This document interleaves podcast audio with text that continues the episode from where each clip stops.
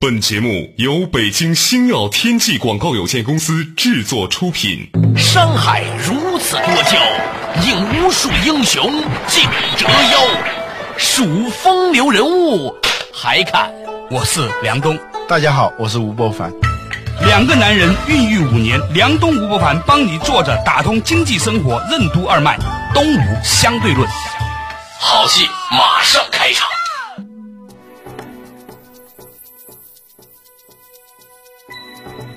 作者打通经济生活任督二脉，大家好，欢迎收听东吴相对论，我是梁东，对面依然是二十一世纪商业评论主编吴伯凡，伯凡你好，大家好。最近呢，我在微信上的一个朋友转了一条小小的故事给我，我转发了很多人，为什么呢？因为我发现这个故事啊，很能代表一个我对当今中国很多人的一种。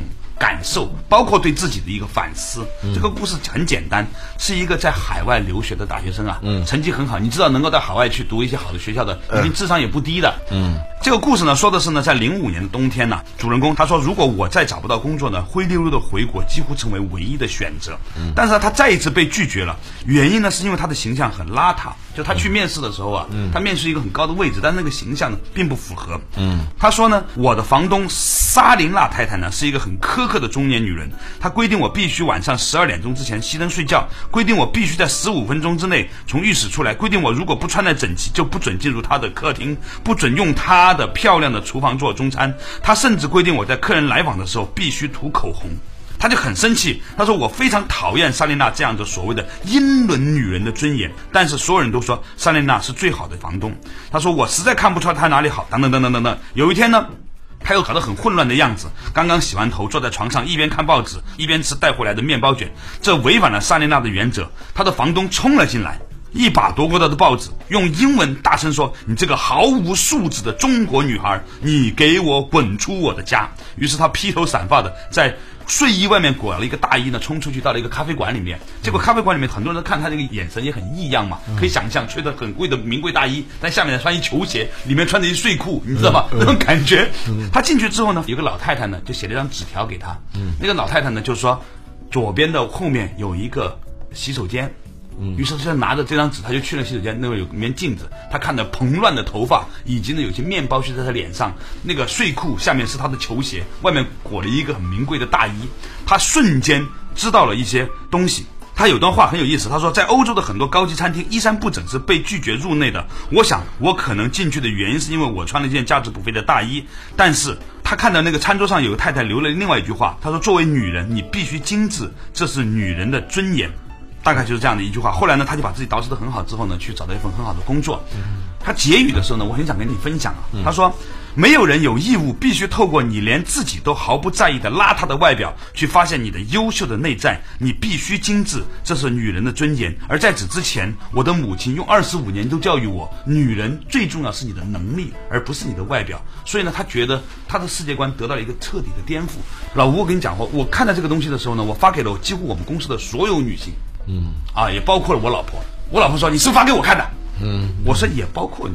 嗯，为什么我要发这个东西呢？我发现呢，现在很多中国人，你去日本、去韩国、去欧洲，你一眼就能看出来这个人是个中国人，这点很糟糕啊。而你如果有机会看看六十年、七十年之前的我们爷爷奶奶，他们那个时候年轻的时候拍的照片，你会发现他们的那种整洁是让你觉得特别美好的。尽管那个时候他们很穷。嗯，你这样说的时候，我在想我们以前讲到的话题——审美竞争力，就是说中国的产品在世界上是一个什么样的形象？嗯，其实就跟刚才你说的这个故事里头的这个女生一样，就是别人一眼就能看出来这是 Made in China。嗯。这个差别呢，我们自己感觉不到。你说过一句话，说穷人是知道自己没有钱的，但是没有品位的人是不知道自己没有品位的。就自己觉得还挺合适的，但是在别人眼里头一看就知道你很不合适。那些山寨和准山寨的那些产品，放在我们面前的时候，生产和设计这个产品的厂商，他们觉得没什么不合适的。但是我们一眼就能看出来，这就是山寨，啊，山寨的背后是劣质化，是一种只求某种目的，别的全然不顾的这样一种心态。你说他投机也好，你说他粗糙也好，都可以。这就是山寨。这个女孩儿她跟房东之间的冲突，我觉得就是山寨和精品和良品之间的一种冲突。表面上好像是一个个人生活习惯的问题，就几十年来，我们逐渐养成了这样一种信念、一种习惯，就是我把这个目的达到了就行，别的可以不管。嗯，而恰恰做人、做事、做产品、做品牌，它绝对不是一个单一的价值点，它是多个价值点精致的组合。才能够形成最终的一个好的形象。就你不光要吃到，你的吃相还要好看。对，就山寨的灵魂可能就是将就，而不是讲究。嗯，当我们长期不是以一种讲究的心态，而是一种将就的心态在生活的时候，你做出来的东西，你能讲究吗？不可能，完全不可能。嗯，呃，我观察了中国有一些原配啊，嗯，由于运气好，他们能够在十年到十五年前呢离开了职场，嗯，然后他就活在了一个十五年前的意识形态里面了，嗯，虽然他个人的账户上呢是可以支撑他过一个比较精致的生活的，但是呢，他不用了，因为他已经上岸了嘛，嗯，另外一些人呢，他还在职场里面工作呢，他就与时俱进，嗯，很讲究。你就会发现说，走在街上的时候呢，你就会迅速的发现这两种人是很不一样的。嗯，你理解这种状况吗？对我理解。而这种掌握着巨大社会资源的原配呢，因为他已经获得了一切了，是吧？房子、儿子，关键是儿子在手上的时候呢，他有了一种自信。这种自信呢，令到他放弃了他的本身的最重要的核心竞争力。有一天呢，我跟我外婆啊聊天啊，我外婆九十多岁了。她告诉我说，以前一个女人的发型是很有讲究的。嗯，没结婚之前你是有屁帘儿的，就你前面是有一些那个东西的。嗯，结婚的时候你一定要梳起来，然后呢干干净净的包齐了，不能有一丝的乱。一个家里面的女性老大家长，那个发型代表了这一个家族的道统，嗯，尊严。仪态嘛，对，叫仪态。这个礼和仪啊，嗯，仪式之仪，嗯，是什么呢？是一种对日常的随意的、不讲究的，嗯，那种山寨的状态的一种反抗，嗯，或者呢，是对日常的各种零碎的一种很严格的打扫。和整理，让你摆脱这种日常的这种状态。这个呢，在军队里头当过兵的人都知道，是吧？内务就是战斗力。嗯，一个被子叠不成豆腐块的人，打仗最后就你刚上场就可能被子弹给撂倒了，是吧？我们说相由心生，你所处的环境是你自己造成的。嗯，你的书房、你的卧室、你的客厅是由于你自己造成的。它是一种什么样的状态？就是准确的。反映着你的内心的状态，你的内心是一种凌乱的、疲沓的、邋遢的那样一种状态的话，你在你周围所留下的痕迹纤毫毕现。嗯，稍事休息，马上继续玩，坐着打通经济生活，任督二脉，东吴相对论。为什么中国人和中国制造在其他国家都很容易被辨认出来？为什么说过去几十年中国逐渐养成了一种只追求某种目的，其余全部顾及的信念和习惯？为什么说多个价值点的精致组合才能形成产品和品牌的良好形象？中国制造企业为什么尤其缺乏讲究的能力？为什么说山寨的灵魂是将就？军队的内务为什么就是战斗力？为什么说长期以将就的心态生活的人不可能做出讲究的东西？欢迎收听《动物相对论》，本期话题：讲究的能力。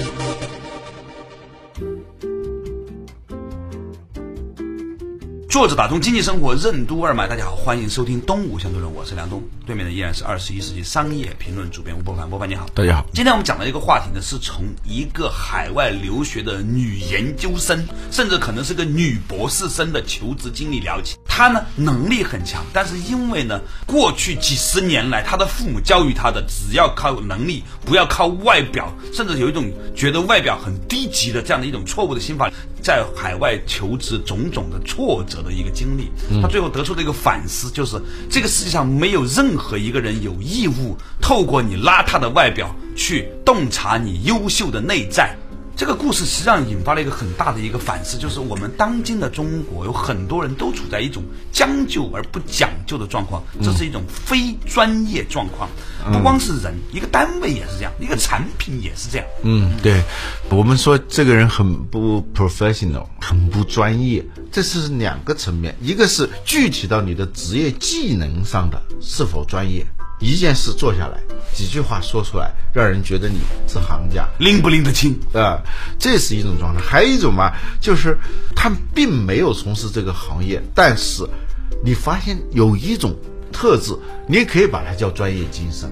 他身上有那样一种状态的时候，他可能来三个月就会超过那些老员工。他就是讲究，在做事的大格局和小细节上。他都能够做到非常的讲究，这一点在我们中国的企业当中啊，尤其是制造企业当中，是一种非常稀缺的能力。我想起了一个故事，讲述了一个女作家，我就不提她的名字了。嗯，她常年的在家里面呢写文章，嗯，每天下午呢三点钟的时候就停止了一天的工作，她很早就开始写东西了，嗯，早上大概七八点钟开始写东西，三点钟的时候呢，她会停止她的写作，沐浴更衣，化好妆，然后呢把茶泡好。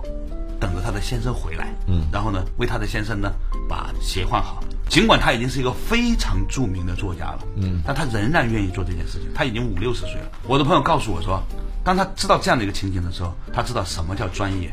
你前半段在家里的时候，你是一个专业的作家；当你先生要回来了，你是一个专业的太太的时候，你要有专业太太的样子。所以他说，其实不在乎你是一个作家还是一个太太。重要的是你是不是心有诚敬二字，诚意的诚，敬意的敬，心有诚敬二字，面对你正在做的这件事情。嗯，言下之意，你知道我有的时候我常常会有一种感触啊。嗯，我参加很多那种企业家年会，我发现很多中国的企业家长得不像企业家。我参加有些学术会议，我发现很多的教授长得不像教授。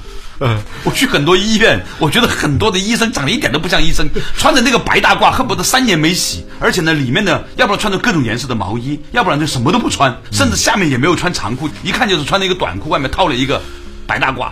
这样说起来，别人以为我们在说这种闲话、说八卦。其实，在一本很专业的讲品牌资产管理的书里头讲到，一个品牌的感知品质，很多时候都是来自于这个产品之外的。比如说，一个医院的品牌，它恰恰就讲到你这个观点：病人和家属是如何感知你这个品牌的。嗯，他又不可能说把你的所有的人的档案拿过来看，你是毕业于哈佛医学院的还是毕业于哈尔滨医学院的，他不知道的是吧？嗯，他只能从他能够看到、从他能够解读的方式来感知你的品牌。嗯，就从你的白大褂开始。嗯，也许白大褂下面的你更不注意的地方。就你的鞋，你的鞋可能是很高级的，但是你穿的很不高级，那个鞋带系得不好，或者上面有灰等等。西方有一个故事说，有一个人他崇拜一个人，他要朝圣般的去见那个人，别人告诉他你见没用，他不跟你说话了，他跟谁都不说话的。他说不用跟我说话，我只想看看他的鞋带是怎么系的。嗯，其实跟我们前面讲的是一样的，就是品牌品质的感知来源于，往往是这个产品和服务之外的东西。嗯，其实也不是之外的东西，也就刚才说的，你一个邋遢的人，你能做出一个精致的产品，不大可能。嗯，你刚才说见到教授不像教授，你知道我从上大学第一天我就。绝望就绝望，我就放放弃了，嗯，对，放弃了对教授的指望，只明白一件道理：这个世界只能靠自学了。但对我的体验很好了，就你别抱太多的希望。一个教授对我们最大的帮助，就是让你明白一切东西是靠自学。你不觉得他对你多好？对对对。Professor 就是专业者。嗯，就现在我们说看到教授不像教授，嗯，原因就在于他们真的没有专业精神，也从来没有讲究过要把自己真正打造成一个专家。当然，我对我自己最大的遗憾也是，我觉得是我们这一代人的遗憾。我们做媒体，真正有专业精神的媒体人也很少。嗯，我想象当中的那种编辑、那种记者。那种总编都在美剧里面。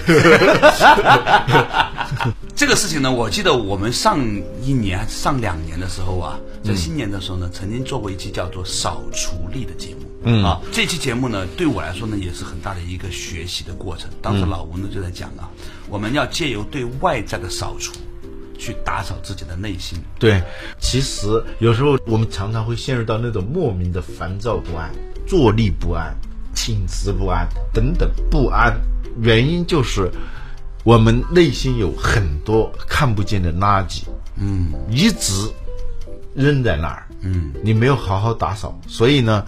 当你一个人独处的时候，你的看不见的眼睛看见了那个看不见的东西，那个垃圾，嗯，你就非常的烦躁。我们公司啊有个小朋友叫小兰哈，他外婆呢是中国非常著名的眼科专家，嗯，有一个故事呢在他们所在的那个医院广为流传，讲了几十年，说的是呢当年呢。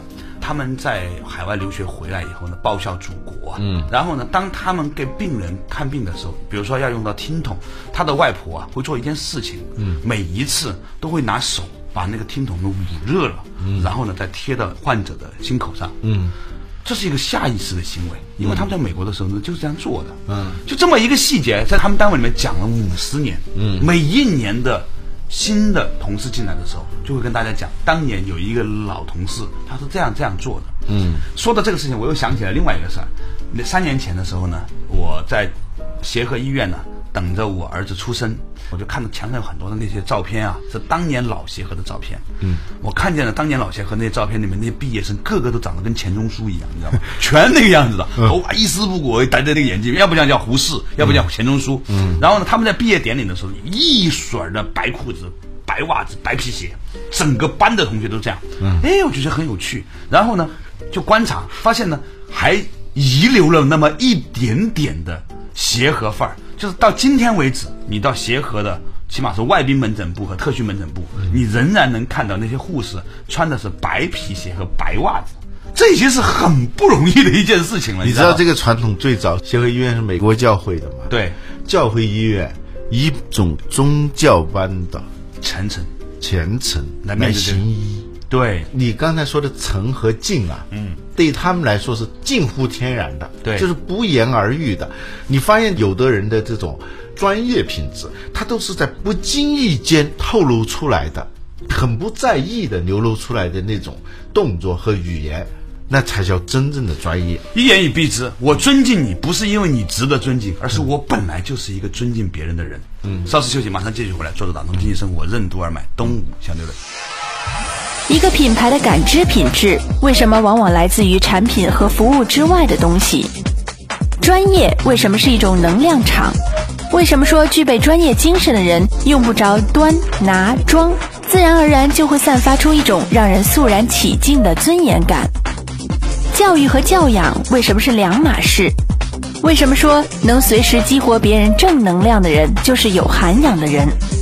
为什么说制造本身就是创造？为什么说对教养的忽视导致了中国商业软实力的缺乏？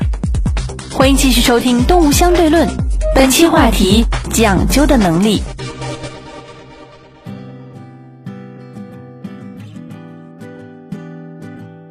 作者打通经济生活任督二脉，大家好，欢迎继续回来到《东吴相对论》，对面的依然是二十一世纪商业评论主编吴伯凡，伯凡你好，大家好。今天我们聊的一个话题呢，就是专业这种状态啊，它不仅仅是你的能力。更有的是一个能力以外的整个的一个场，嗯，我们称之为叫专业范儿。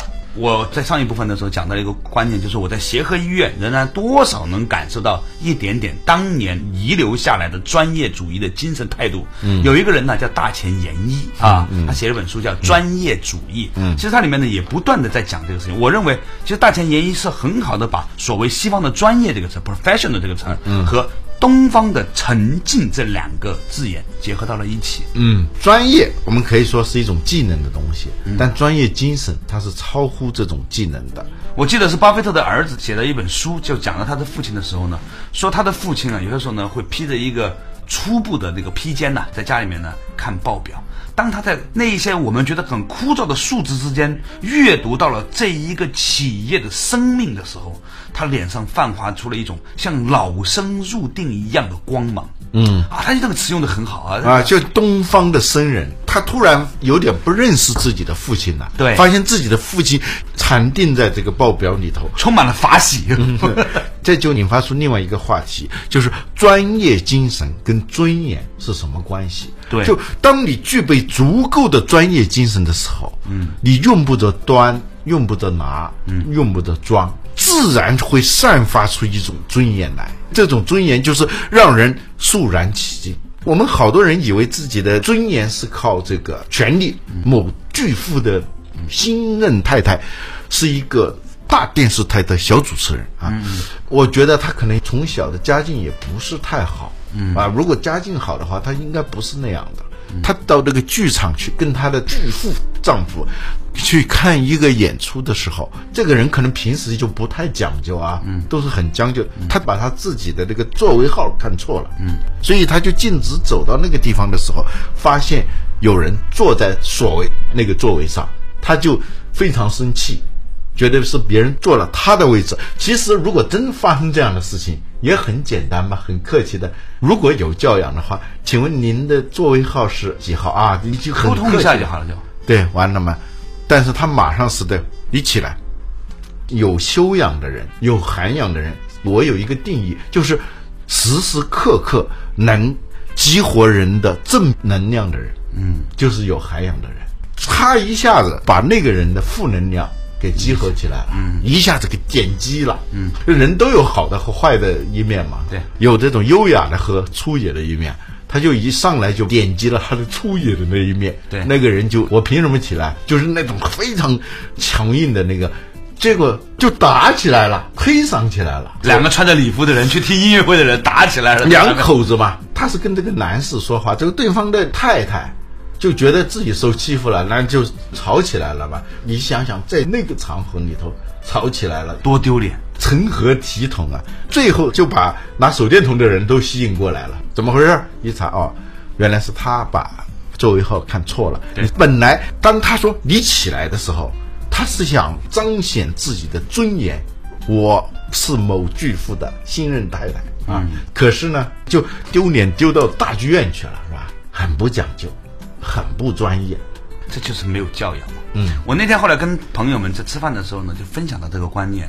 坦白说，我认为过去几十年来，我们都缺乏所谓的教养的教育。教养和教育是两码事嘛。对，现在所谓的教育就是让小孩上什么样的学校，对，学校又是用什么标准来判定好坏的呢？是升学率。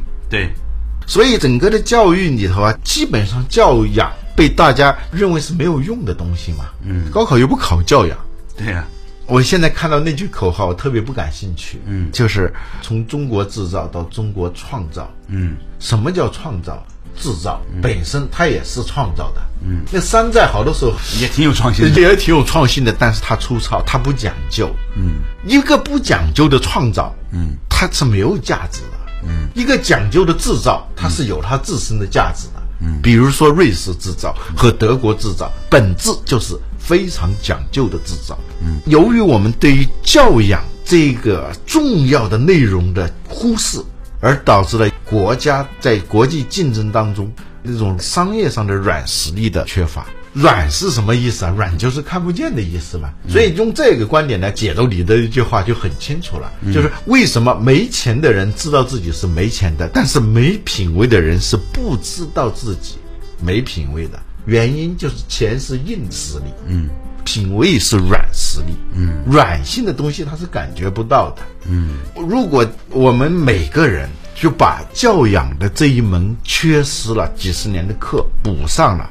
我们的软实力才会渐渐的起来。而事实上来说呢，在中国的古代的，包括《礼记》、包括琴棋书画的教育里面呢，全部都是要让一个人变成是一个合格人的过程。嗯，我二零一三年主要的功课就是为人生补课。嗯，一个中年男人，在中国的中年男人，就应该会一些东西，应该写一首不难看的字儿。嗯。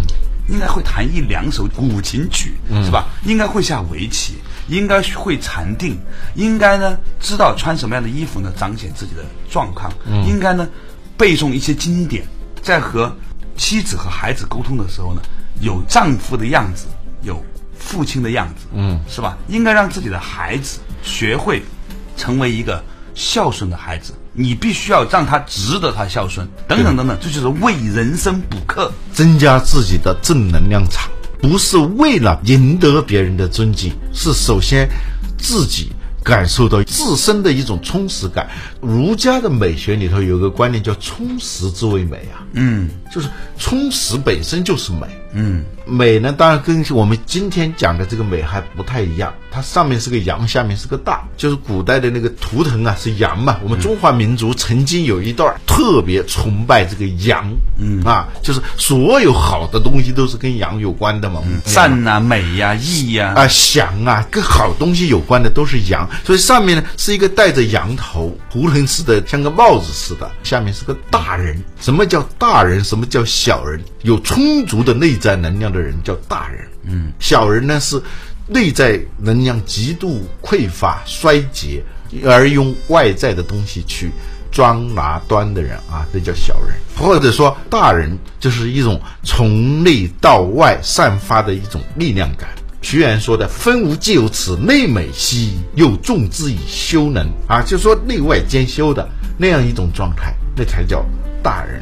所以呢，中国古代的时候啊，有一个仪式很有趣。就是到了一个年纪之后呢，就给你换个帽子，叫弱冠嘛。弱冠之年啊，对，成人礼，这个成人礼是非常隆重的一个礼，就全部家族的人要看着你，然后呢，你要做些承诺。从今天起，我不再是一个放荡的小孩子，我做人要有规矩了。其实用一种仪式告诉你，今天开始跟过去的东西截断了，扫除掉了。对，你要当众承诺，而且最重要的是自己内心接受这样一种事实。你从此以后就是一个大人了，当然他必须要有一个外在的形式表现出来，就是要戴上那个帽子。对，有名有字了，有名有字了，你要成人了才有字了哈。对，名者命也是父母给的，智者智也啊，是你的志向啊。对对，你不叫张飞了，你叫张翼德了。对，翼德那就不一样了。所以呢，我最近呢，我儿子马上就要三岁了，我已经提前三个月每天跟他说，你马上就要成为一个大人了，你要开始学会自己吃饭了，你每天要跟爸爸妈妈打招呼，早上的时候呢要说爸爸妈妈好，晚上睡觉之前呢说爸爸妈妈晚安，诸如此类。我儿子开始不接受，经过了三个月的洗脑之后呢，他每天告诉我说：“爸爸，我马上就要是一个大人了，还有六天、七天、八天、十天，我就是大人。”他每天在倒数这个时间。呃，那我觉得这个事情呢很有意思，就是说你必须要让一个人知道你有生命的阶段。嗯。其实这话也对我自己也是这样的，我们也是要成为一个大人，用一种外在的形式礼节，嗯，这里头有服装，有很多仪式感的东西。我们长期的教育中最忽视的那一面的东西，来固化这种感受，这种自我暗示，让自己成为一个具有专业精神的人。一言以蔽之，你从今天开始，如果你是一个成年人了。请你慢慢的把自己内在的小孩放掉。很多女人之所以一辈子成为不了一个有魅力的女人，是因为她一直放不下内在的那个小女孩。很多男人都六十岁了还不能引发人的尊重，是因为他不能够装进去一个真正的大人。好了，感谢大家收听今天的动物相对论，我们下一期同一时间再见。